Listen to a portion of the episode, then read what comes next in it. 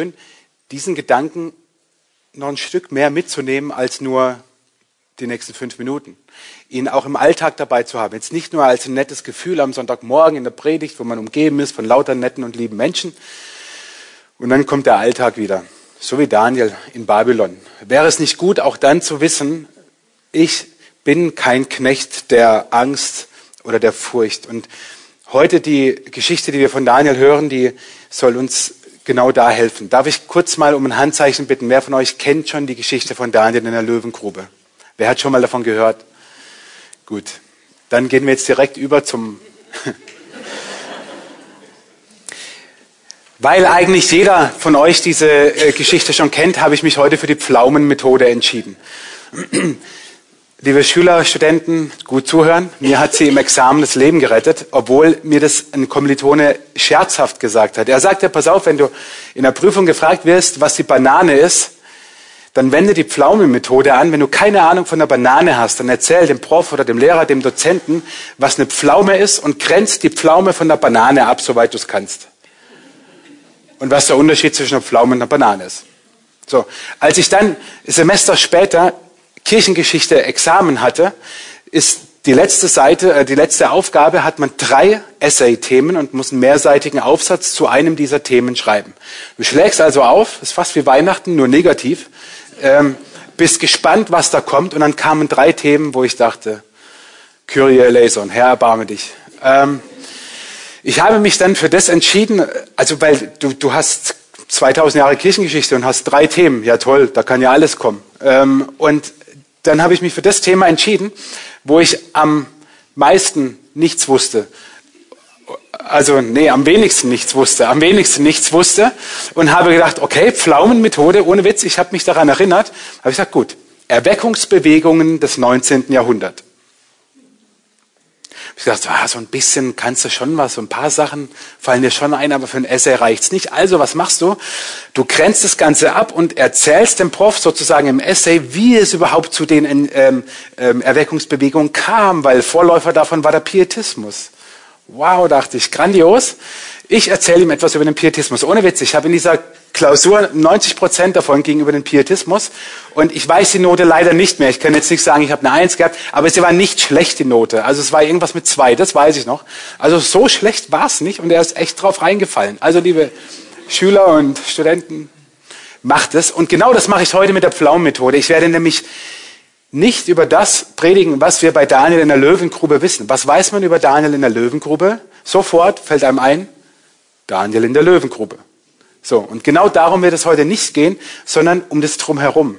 Und wie kann das Drumherum dieser Geschichte uns helfen, furchtlos zu glauben? Das, was wir eben gesungen haben, so wie Daniel, ohne Angst, ohne Furcht, unerschrocken zu glauben oder, wie das Thema heißt, wenn andere dir eine Falle stellen, nimmst du Einfluss. Wie schaffen wir das? Ich möchte, wenn wir es schon von Schule und so weiter hatten, kurze Wiederholung von letzten Sonntag für alle, die nicht da waren und für alle, die da waren, was ihr verpasst habt. Ich hatte euch gebeten, eine Bestandsaufnahme zu machen. Ich hatte euch gebeten, eine Bestandsaufnahme eures Herzens zu machen und euch zu fragen, wie lebe ich eigentlich? Lebe ich im Hier und Jetzt und heute oder im Irgendwann? Sage ich wenn, erstmal, dann. Oder lebst du im Hier, im Jetzt und im Heute? Ist dein Fokus auf dem Wesentlichen deines Lebens? Fokussierst du dich, erinnert euch an die drei Bälle in dem Glas, fokussierst du dich zuerst auf das Wesentliche in deinem Leben? Und ich habe gesagt, dieses Wesentliche sind drei Berufungen, die wir haben. Die Berufung, ein Kind Gottes zu sein durch den Glauben an Jesus. Die zweite Berufung ist, ein Jünger Jesu zu sein. Und die dritte ist, ein Influencer, ein Einflussnehmer, ein Gesandter, würde die Bibel sagen, Botschafter an Christi Stadt, drückt es Paulus mal aus, zu sein. Das sind die wesentlichen Dinge unseres Lebens. Und zu guter Letzt, wie steht es um mein Herz? Ist mein Herz im Blick auf Gott geteilt oder ungeteilt? Ganz ungeteilt wird es nie sein, aber so annähernd vielleicht. Was lasse ich in mein Herz rein oder auch nicht? Was darf in meinem Herzen Raum nehmen und was nicht? Heute fragen wir uns mit dieser Geschichte von Daniel, wie reagiere ich auf Druck? Wie gehe ich mit Drucksituationen um? Und ich werde nachher ganz konkrete Beispiele uns vor Augen führen ähm, in unserem Alltag. Und wie glaube ich furchtlos? Ich bin der festen Überzeugung, dass der nächste Schritt sozusagen der Daniel-Geschichte, den, den wir uns jetzt mal anschauen, dass dieses nächste Kapitel im wahrsten Sinne, Kapitel 6 in Daniel, dass das für uns ein Schlüssel werden kann, wie wir furchtloser glauben und leben können. Herrschaft über das babylonische Reich, als er 62 Jahre alt war. Er beschloss 120 Statthalter einzusetzen, die über das ganze Reich verteilt sein sollten. Daniel und zwei andere ernannte er zu königlichen Bevollmächtigten. Ihnen wurde die Oberaufsicht über die Statthalter übertragen. Es zeigte sich bald, dass Daniel klüger war als die anderen.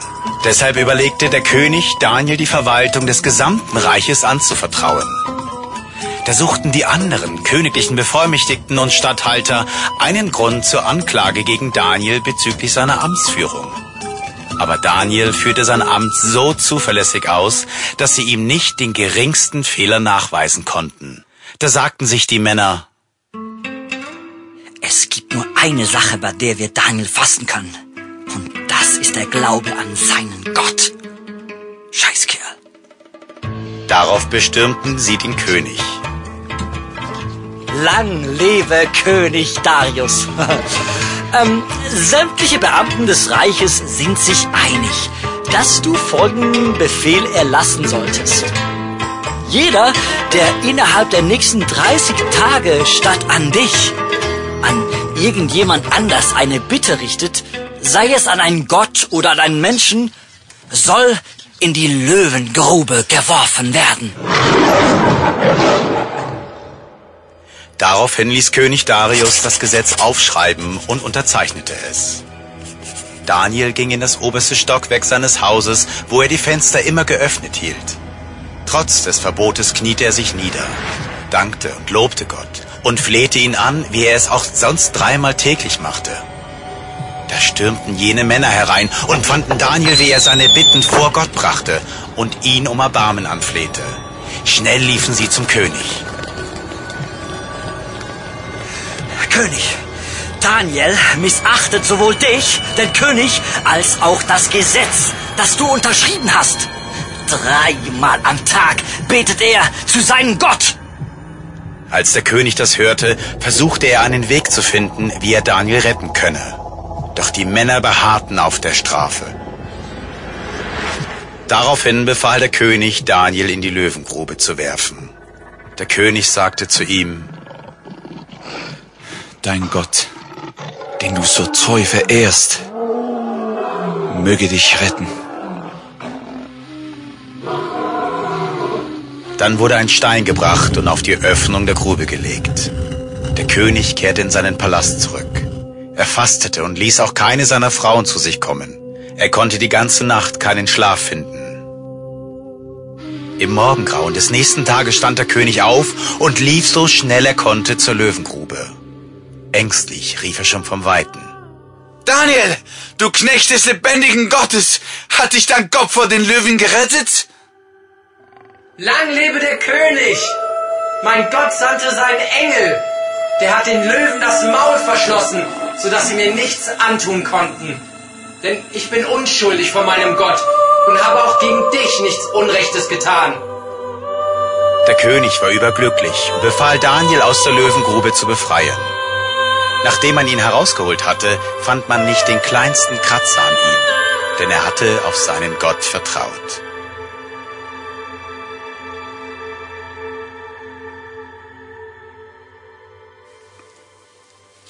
Wäre es nicht schön, wenn wir das auch von uns sagen könnten? Wir haben in so Situationen, wo wir in der Löwengrube sind, nicht den kleinsten Kratzer davon genommen. Unser Herz hat nicht den kleinsten Kratzer mitgenommen oder abbekommen.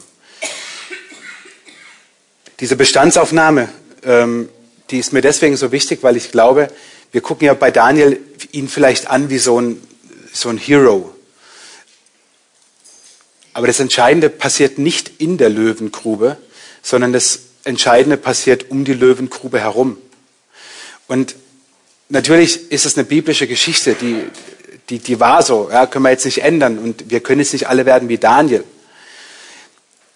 Ich finde aber, es gibt einige Parallelen und eine davon ist, dass wir sozusagen ständig in einer Löwengrube sind. Im Neuen Testament, in 1. Petrus 5, schreibt Petrus an die Christen, die damals auch unter sehr starker Verfolgung lebten, seid besonnen und wachsam und jederzeit auf einen Angriff durch den Teufel, euren Feind, gefasst. Wie ein brüllender Löwe streift er umher und sucht nach einem Opfer, das er verschlingen kann. Vielleicht boah, denkt ihr, krass, äh, der Löwe brüllt, Teufel, der Satan, der um uns ist und guckt, wen er verschlingen kann. Läuft er gerade jetzt hier auch rum oder wo ist er? Puh, unterm Stuhl? Nein, Scherz.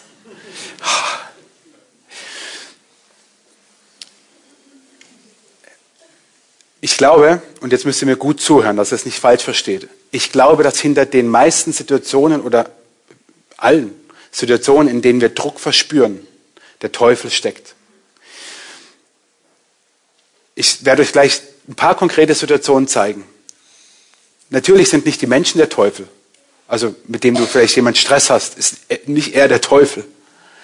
Ich glaube aber, dass der Teufel diese Situation verwenden kann, um dich zu verschlingen. Was heißt es zu verschlingen?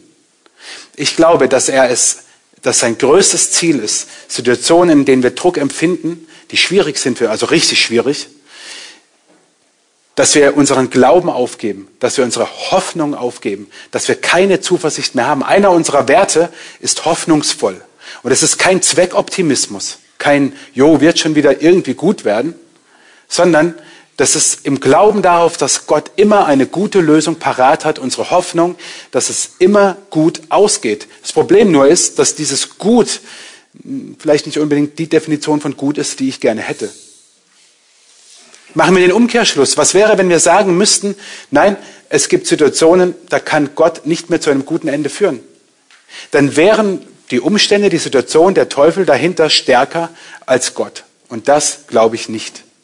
Ich glaube, dass Gott immer noch die Möglichkeit hat, noch die, die krassesten Situationen, so wie Daniel es erlebt hat, zu einem guten Ende zu führen. Das gute Ende mag anders aussehen, als wir uns das ausmalen. Und das ist die Herausforderung. Aber es wird nie Oberhand behalten. Nur glaube ich auch, dass hinter jeder noch so vielleicht alltäglichen Drucksituation der Teufel steckt und darauf wartet, dass wir in dieser Situation die Hoffnung aufgeben, den Glauben verlieren, Gott nicht mehr vertrauen. Ich mache euch drei Beispiele. Jeder von euch ist davon betroffen. Egal, ob es eine WhatsApp ist, ob es eine Sprachnachricht ist, ob es ein persönliches Gespräch ist. Es gibt ja noch manche, die miteinander reden und nicht nur schreiben. Ob es ein Anruf ist, egal was. Es, du kennst 100 Prozent die Situation, dass sich jemand richtig blöd anmacht, so richtig von der Seite, Breitseite, volle Kanne. Nicht nur blöd, sondern sogar auch böse dir Dinge unterstellt oder, oder dich etwas bezichtigt. Also so, so richtig, wo du, wo du merkst, ich würde ihm jetzt gerne einen in die Fresse hauen, aber ich bin Christ.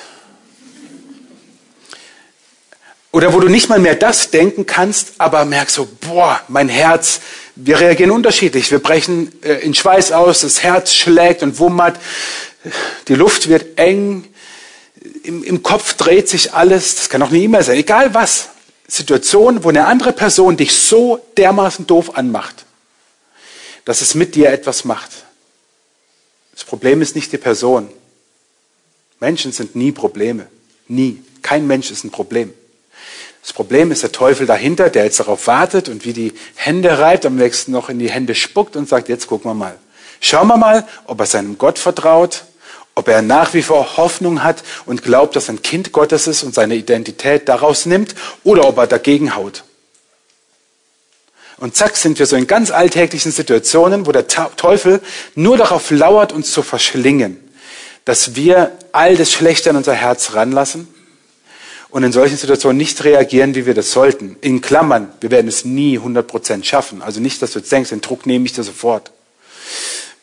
Nehmen wir ein anderes Beispiel. Aus eins kann zwei folgen, muss aber nicht. Aber Streit und Auseinandersetzungen, die wir haben. Ich habe, muss ich differenzieren, ich, habe, ähm, ich diskutiere gerne bis aufs Blut im übertragenen Sinne nur. Äh, ich diskutieren ger gerne alles aus. Zum Leidwesen meiner Mitmenschen manchmal. Ähm, aber das war das, als ich studiert habe und Wochenends nach Hause kam, ich habe mit meinem Vater diskutiert, bis es alle genervt hat. Irgendwann auch mein Vater. Äh, wir waren uns in 99 Prozent einig, aber um das eine Prozent ging's. Und da ging's dann aber richtig. So, und dann wurde diskutiert. Das meine ich damit nicht. Das ist eine Art, sich rational mit Dingen auseinandersetzen, alles gut. Ich meine damit Streitereien und Auseinandersetzungen, Rechthabereien, wo du, wo du dem anderen nicht zugestehst, dass er auch mal recht haben könnte, dass du vielleicht ja mal falsch liegen könntest. Das Problem ist, in solchen Momenten schaffen wir nicht den Schritt zurück, den, den, die, die Selbstdistanzierung. Danach sagt uns das jemand und wir sagen, das darf doch nicht wahr sein. Aber wir verlieren in solchen Momenten das Vertrauen darauf, dass Gott es gut meint, auch wenn der andere recht hat. Ich meine, versetz dich mal in deine letzte Auseinandersetzung rein, also so ein Streit. Nie im Leben bist du auf die Idee gekommen, in diesem Moment zu sagen, okay, ich vertraue Gott und der andere hat recht. Deswegen streitest du dich ja. Das ist wie mit äh, Kindheitsfotos. Wir haben wahrscheinlich 99 Prozent Kindheitsfotos von uns, die, wo wir lächeln und nicht eins oder maximal ein Prozent, wo wir gerade heulen oder schreien oder zornig oder trotzig sind. Warum? Weil in so einem Moment kein Elternteil kommt und sagt, hey, warte mal, heul mal weiter, ich mache ein Foto. Ich habe mir das mal eine Zeit lang so ein bisschen vorgenommen bei meinen Kindern, aber ich habe sofort wieder aufgegeben, weil ich dachte, ein, also es ist ja so, das machen wir nicht. Und genauso wenig ist es in solchen Momenten, wo, wo, wir, wo, wir, wo wir uns, äh, wo wir aufeinandertreffen mit anderen, wo wir Recht haben wollen um, um alles in der Welt. Da haben wir nicht mehr das Vertrauen, dass der andere Recht haben könnte und es geht trotzdem gut mit uns aus. Oder eine ganz alltägliche Situation in, in, unserer, ähm, in unserer Gesellschaft heute. Ich liebe abgedroschene Beispiele, weil die sind deswegen abgedroschen, weil man sie dauernd bringen muss, äh, weil sie dauernd ein Problem sind. Wir haben heute mehr denn je den Zugang, uns per, äh, äh, pornografisches Material anzugucken, wie und wo wir nur wollen. Unsere Gesellschaft ist sexualisiert bis zum Abwinken und zum Erbrechen. Wir können ganz leicht dorthin kommen. Anderes Beispiel, genauso abgedroschen, aber genauso unehrlich gehen wir damit um in Dingen, die unsere, unser Geld betreffen unsere Steuererklärung, unsere Abrechnung auf, im, im, im, im Geschäft oder was wir, keine Ahnung, wo, wie, wann einreichen, keine Ahnung, wo es keiner sieht. Abgedroschene Dinge sind immer deswegen so abgedroschen, weil man sie so lange gepredigt hat, bis die Leute es weitermachen. Ich nehme mich da ja nicht aus. Es, es gibt einfach Dinge, die, die, die, die werden nie aufhören. Ich sage sie aber deswegen, weil sie unseren Alltag, unseren Alltag betreffen wie nichts anderes. Und in solchen Momenten fällt es uns schwer, unser Gottesbild nicht über den Haufen zu werfen. Entweder wir sehen Gott als den, als den, den bösen Menschen, der nur unser, unser, unser, unsere Strafe, unser Gericht will, oder als Spaßbremse, oder, oder, oder. Und genau das will der Teufel. Er will nicht, dass wir in diesen Momenten noch vertrauen, dass Gott es gut mit uns meint. Das Problem nur nochmal ist, in solchen Momenten erst dahin zu kommen und Gott zu vertrauen, so wie Daniel es getan hat, das schaffen wir nicht weil wir nicht in solchen Momenten die Kamera zücken und ein Foto davon machen. Es ist zu spät in solchen Momenten. Die Chance des Teufels, uns zu verschlingen, uns den Glauben zu rauben, unsere Identität, die Hoffnung, ist nicht, das Problem ist nicht die Situation, sondern das Drumherum. Daniels, in Anführungszeichen, Herausforderung oder Problem waren nicht die Löwen, die Löwengrube, sondern das Drumherum hat ihn davor bewahrt. Und das will ich mit euch anschauen und gebe euch auf diese Fragen heute nur zwei Dinge mit. Und zwar nur zwei, weil ihr könnt sie daheim sofort testen und umsetzen. Und ihr könnt sie in jeder Situation, die ihr in dieser Woche erlebt, wo ihr empfindet, da habe ich Druck, da spüre ich etwas, was mir nicht gut tut, aufgrund meines Glaubens oder nicht, spielt gar keine Rolle. Aber es ist wie in so einer Löwenkurve. Der Teufel geht umher und versucht mich jetzt zu verschlingen. Wie reagiere ich auf Druck oder wie glaube ich furchtlos? zwei Antworten. Und die lauten, zum ersten ist es deine Zeit mit Gott und zum zweiten ist es Mut und Entschlossenheit. Deine Zeit mit Gott und Mut und Entschlossenheit. Und ich schaue mit euch jetzt dieses Drumherum an. Ein einziger Vers. Daniel 6, Vers 11 zum Thema Zeit mit Gott. Daniel hatte im Obergeschoss seines Hauses Fenster in Richtung Jerusalem. Dreimal täglich kniete er dort nieder, um Gott zu preisen und seine Bitten vor ihn zu bringen.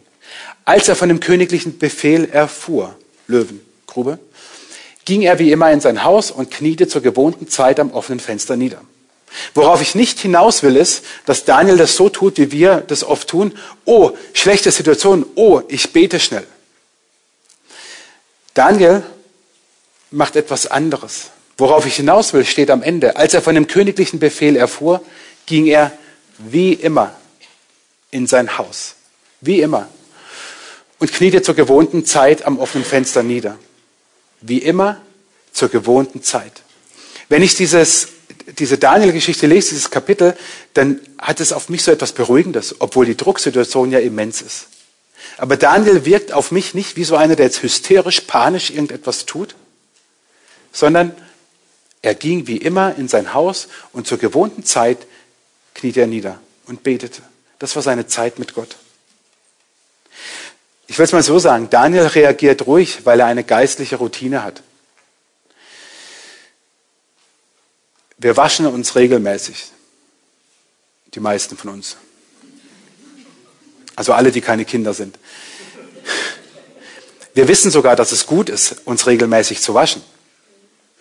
Außer Kinder, dem muss man sagen.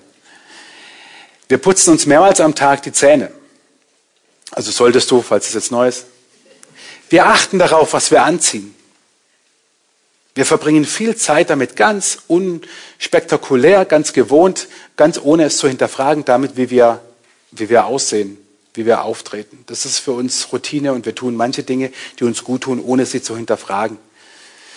Ich frage mich manchmal, warum wir das mit unserem geistlichen Leben nicht tun mit unserer Zeit mit Gott, mit unserer innigen Gemeinschaft mit Gott.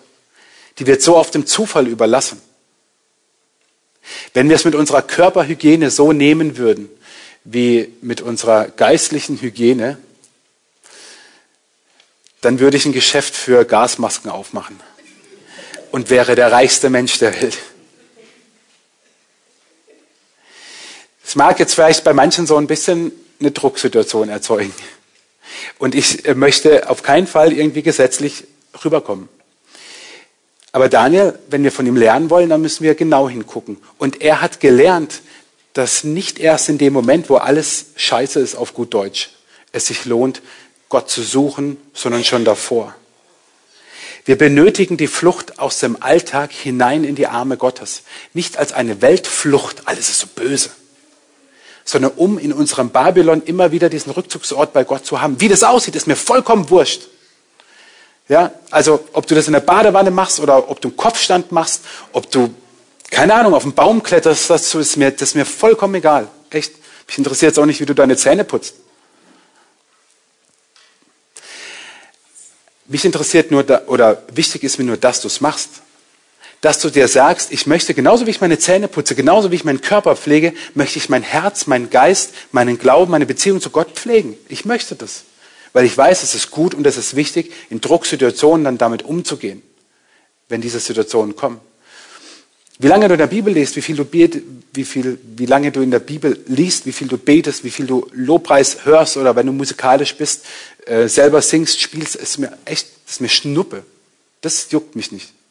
Da mache ich, also wer da Vorschriften macht, der ist irgendwie auf der anderen Seite äh, vom Pferd runtergefallen. Äh, wichtig ist mir nur, dass wir es tun. Warum? Nicht, weil wir ein besserer Christ werden dadurch. Überhaupt nicht. Überhaupt nicht. Gar nicht. Gott, Gott, Gott sagt nicht, oh wow, klasse, jetzt liest du endlich jeden Tag in der Bibel und betest und singst und keine Ahnung was. Nein. Es ist zu unserem Besten. Das ist wie mit der Körperhygiene.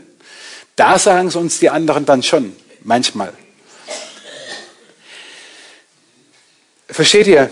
Daniel, nochmal, Daniel hat diese Zeit mit Gott wie, wie, wie, wie gewohnt, wie immer, je nach Übersetzung stehen da ganz unterschiedliche Dinge, aber eines wird klar, es war für ihn nichts Außergewöhnliches, dass er jetzt Zeit mit Gott hat.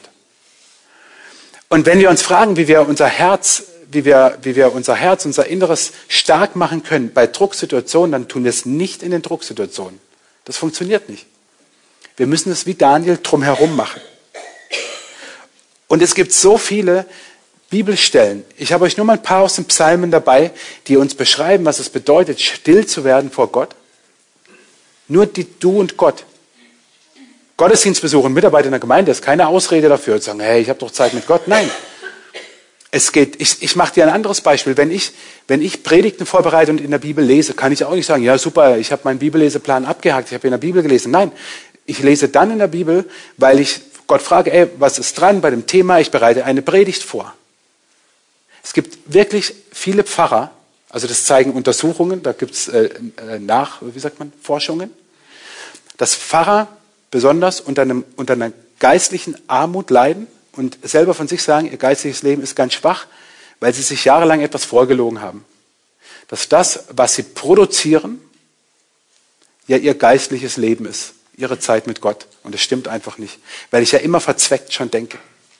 Deswegen ist auch deine Mitarbeit in der Gemeinde nicht deine Zeit mit Gott. Ich meine die Zeit, wo nur du und Gott, nicht mal deine Frau, dein Mann, deine Kinder, keine Ahnung was, wo niemand stören darf, wo du sagst, jetzt habe ich Papa-Zeit.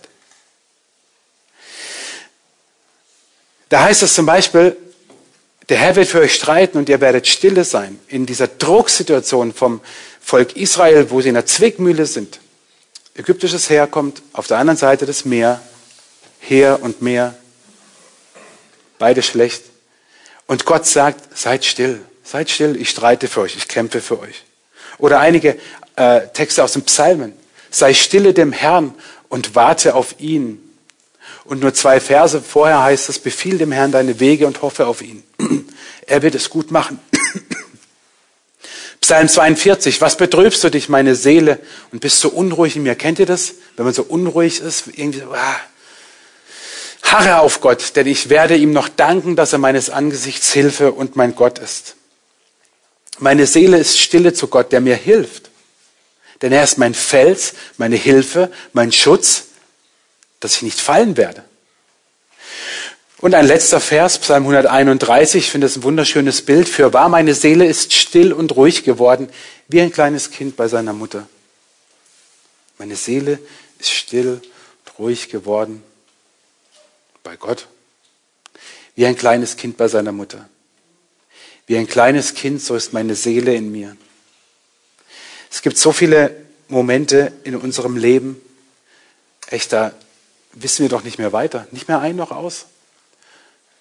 Da kotzt uns das Leben an. Und dann ist es doch gut, wenn wir aus dem Glauben heraus Stärke und Kraft bekommen. Und ich glaube, ein furchtloser Glaube, der wächst aus der Stille, aus der Zeit, die du mit deinem Gott hast. Nur du und Gott. Und empfängst von ihm. Weil ich glaube, dass diese Zeiten kostbare Zeiten sind. Zeit mit Gott ist die eine Antwort auf die Frage, wie wir furchtloser glauben können. Und ich sage deswegen furchtloser, weil wir nie ganz furchtlos glauben. Das zweite ist Mut und Entschlossenheit. Mit Mut und Entschlossenheit können wir furchtlos glauben und Einfluss nehmen. Daniel kommt aus der Löwengrube raus, hat nicht einen Kratzer und wieder mal, als ob sich die Geschichte immer wiederholt, sagt der König, hey wow, Daniel, dein Gott ist der Beste und überhaupt und alle sollen ihn anbeten. Irgendwie checken es die Könige damals nicht so ganz, dass sie das vorher schon sagen könnten. Aber nein, es muss immer erst was passieren. Und dann sagt er, wow, dein Gott. Und Daniel hat Einfluss genommen. Aber was ist Mut und was ist Entschlossenheit? Und ich habe euch einen Typen mitgebracht, von dem wir viel lernen können. Der ist kein Christ. Oh, schwierig.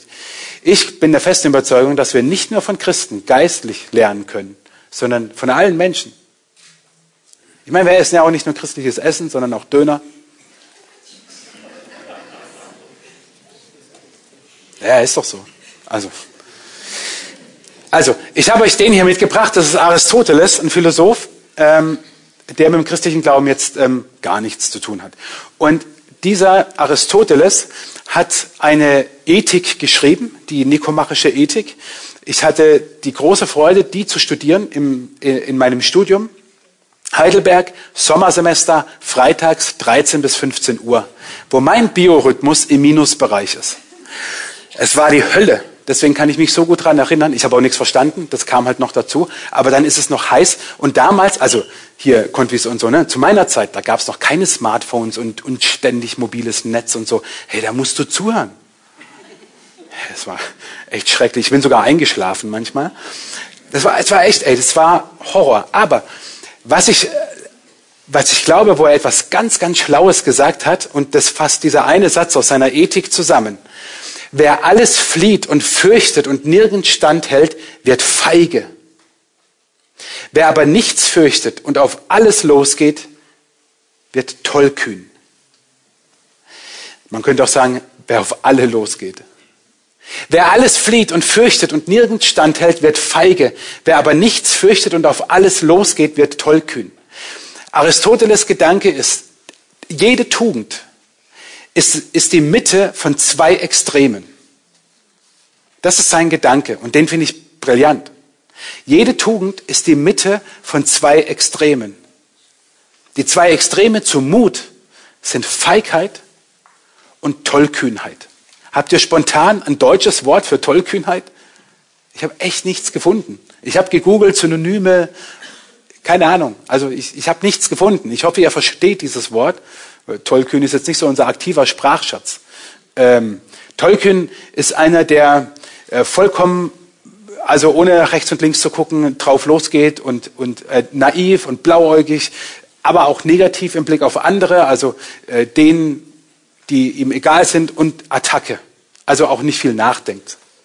Obwohl er aber nachdenken könnte. Feige verstehen wir schon eher. Und jetzt sagt er, Mut und Entschlossenheit ist genau die Mitte davon. Mut und Entschlossenheit ist die Mitte von Feigheit und von Tollkühnheit. Und ich finde das deswegen brillant. Denken wir noch mal kurz an unsere Situation von vorhin zurück. Dich macht einer richtig blöd an, jetzt egal, WhatsApp oder direkt im Gespräch, Telefon, keine Ahnung, egal. Dich macht jemand richtig blöd an. Du hast richtig heftige Auseinandersetzung, Rechtshaberei und du trittst immer wieder auf Minenfeld, was Sünde betrifft. Was machst du jetzt? Ziehst du dich komplett zurück, bist feige oder sagst mir, auch mir doch alles egal, Attacke, los geht's und bist tollkühn. Deswegen habe ich euch hier eine Waage mitgebracht, weil im Prinzip beschreibt Aristoteles genau das. Ich kann in so einer, nehmen wir die, äh, dich macht einer blöd an. Ja, klar, du kannst jetzt tollkühn einfach auch drauf auf die Fresse. Also, vielleicht auch wirklich. Kannst zurück ihn dumm anmachen. Kannst du machen. Ist halt doof. Du kannst dich aber auch komplett zurückziehen und kannst sagen, oh, ich armer Christ, niemand mag mich. Das ist eine böse Welt. Die anderen haben recht. Diese falsche Demut, auch Feigheit genannt, kannst dich komplett zurückziehen. Du kannst auch sagen, im Blick auf, äh, keine Ahnung, ich hatte vorhin das schöne Beispiel, ähm, mit, mit unserer sexualisierten Gesellschaft, ja, Internet ist so böse und überall lauern die Pornos und so, sag ich, oh, scheißegal, ich gehe jetzt auf so eine Pornoseite, wird schon nichts passieren. Tollkühn, Attacke. Ja, klar. Du kannst aber auch sagen, okay, Internet ist böse, kein Internet mehr, Kinder, ab heute kein Internet mehr zu Hause, ich koppel mich ab, ich lebe nur noch offline. Kannst du auch machen und kannst dir dann Tierfell anziehen oder so und in der Höhle leben, heutzutage. Also, versteht ihr, Beide Extreme bringen nichts, gar nichts. Die Mitte, die Mitte ist entscheidend. Und ich, ich glaube, ich glaube, dass das eine immense Herausforderung ist. Welche Situationen die auch immer durch den Kopf gehen, es wird eine Herausforderung für dich sein, mutig zu sein. Und eben nicht tollkühn oder feige, sondern mutig. Deinen Standpunkt zu vertreten. Den anderen zu respektieren. Fehler einzugestehen um Hilfe zu bitten. Aber dich nicht zu verleugnen, aber auch nicht den anderen zu verachten. Es ist eine große Herausforderung. Genau das hat Daniel aber immer gelebt. Er hat seinen Glauben nie verleugnet und er hat das Umfeld, dieses Babylon, nie verachtet. Wo lerne ich das? Wo lerne ich diese, diese Mitte, dieses Mittelmaß? Das lerne ich dort, wo ich meine Zeit mit Gott habe. Das lerne ich auch durch viele Gespräche, durch gute Bücher, Predigen, Podcasts, alles. Gar keine Frage, das hilft mir. Aber warum, beim Bergfest habe ich gesagt, warum die Sekundärliteratur nehmen, wenn ich den direkten Draht habe? Das lerne ich in dieser Zeit, die ich mit Gott habe. Und ich habe vorhin gesagt, furchtlos glauben ist schwierig. Bis. Nein, es ist unmöglich, es ist nicht schwierig, es ist unmöglich. Wir werden es nicht schaffen. Wir können uns nur annähern an diese 100% furchtlos. Aber leben in einer Welt, in der wir immer wieder hinfallen, immer wieder stolpern, immer wieder versagen, immer wieder schlecht sind. Also bis zum Äußersten. Es ist so. Wir können es nicht ändern. Wir können daran verzweifeln und sagen, ich muss doch, ich muss doch hier dieses Mittelmaß ständig Balance. Nein, das schaffen wir nicht.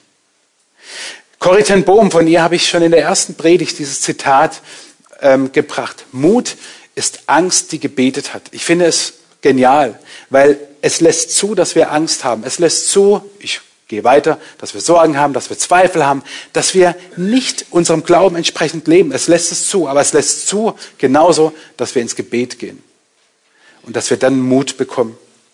So eine Waage hier funktioniert im Übrigen nur, leider ist es bei, bei ihr nicht so ganz gut dargestellt, ist wahrscheinlich, weil es in Deutschland dann weltanschaulich nicht neutral wäre, wenn ein Kreuz in der Mitte ist. Ein Kreuz, was diese, diesen Querbalken hält. Deswegen ist das Gleichgewicht möglich. Ein Schelm, wer diese Übertragung auf sein eigenes Leben jetzt schafft. Nur deswegen ist bei uns ein Gleichgewicht überhaupt möglich, weil es da ein Kreuz gibt, weil Jesus für uns gestorben ist und weil er für uns ist, weil er nicht gegen uns ist. Deswegen sage ich, wir können furchtloser glauben. Du kannst nach Hause gehen und sagen, ich möchte furchtloser sein, als ich vorher war, äh, als ich war, bevor ich kam. Super. Aber du kannst es nicht absolut setzen, weil wir das nicht schaffen. Nochmal, unser Gleichgewicht kommt nur, weil es ein Kreuz gibt. Und wisst ihr vielleicht noch, die Sprachcracks unter uns, was relevant aus dem Lateinischen relevare heißt? Das heißt, die Dinge ins Gleichgewicht bringen. Das Wort kommt aus der Wirtschafts-, aus der, aus der Finanzsprache der Römer und heißt, die Dinge ins Gleichgewicht bringen. Und das heißt es, im Gleichgewicht zu leben und relevant zu sein, ist genau das, was Daniel gemacht hat. Nochmal, nicht weil er ein toller Held wäre, sondern weil er wusste, ich brauche meine Zeit mit Gott, ich brauche Mut und am Ende hängt es nicht an mir, sondern am Kreuz. Und deswegen feiern wir auch Abendmahl. Deswegen feiern wir Abendmahl und wollen uns das auch schmackhaft sinnlich werden lassen, dass Jesus da ist und dass Jesus der ist, der dieses Gleichgewicht überhaupt ermöglicht.